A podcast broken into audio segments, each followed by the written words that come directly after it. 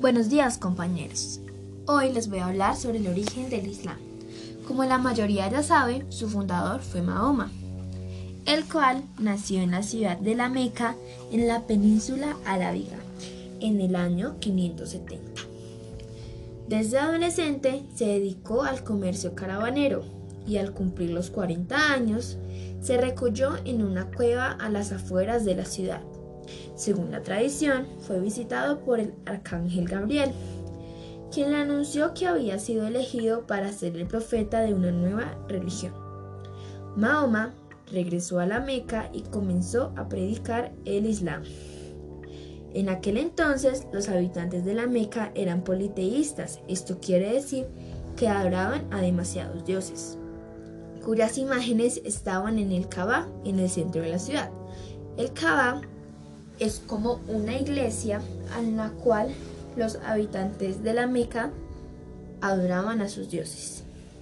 Los sectores que sacaban provecho de la adoración a los dioses se sintieron amenazados por la prédica de Mahoma, debido a que los habitantes de la Meca, si seguían a Mahoma, ellos iban a perder sus ingresos.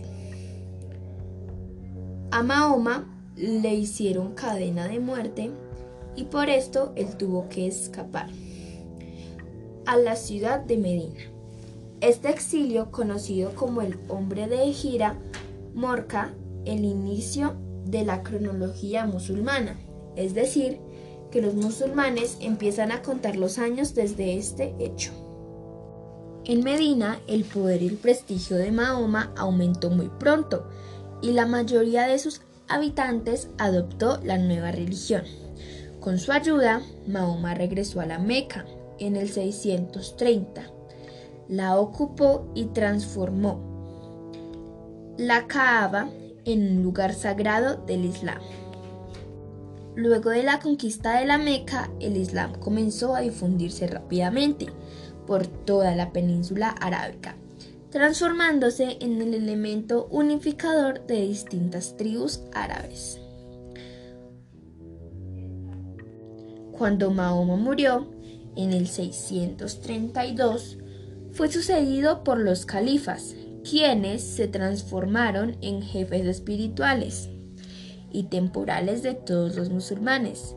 Los primeros califas fueron Abu Bakr, Umar, Usman y Ali. Ellos impusieron la expansión del Islam hacia Palestina, Siria, Armenia, la Mesopotamia asiática, Persia y el norte de África. En el año 661, Mauñá, de la familia de los Omeyas, destronó a Ali y creó un califato en Siria. Bajo su gobierno, los musulmanes se expandieron hasta la India, el norte de la del África y la península ibérica.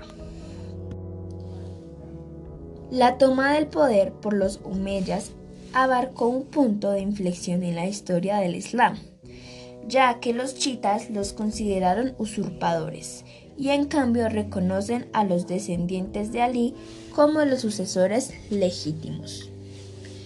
Cabe recalcar que los musulmanes no alaban a Dios, sino que alababan a su propio Dios, el cual tenía como nombre Alá. Si quieres saber más sobre el tema del origen del Islam, no te vayas a perder el próximo episodio. Hasta pronto.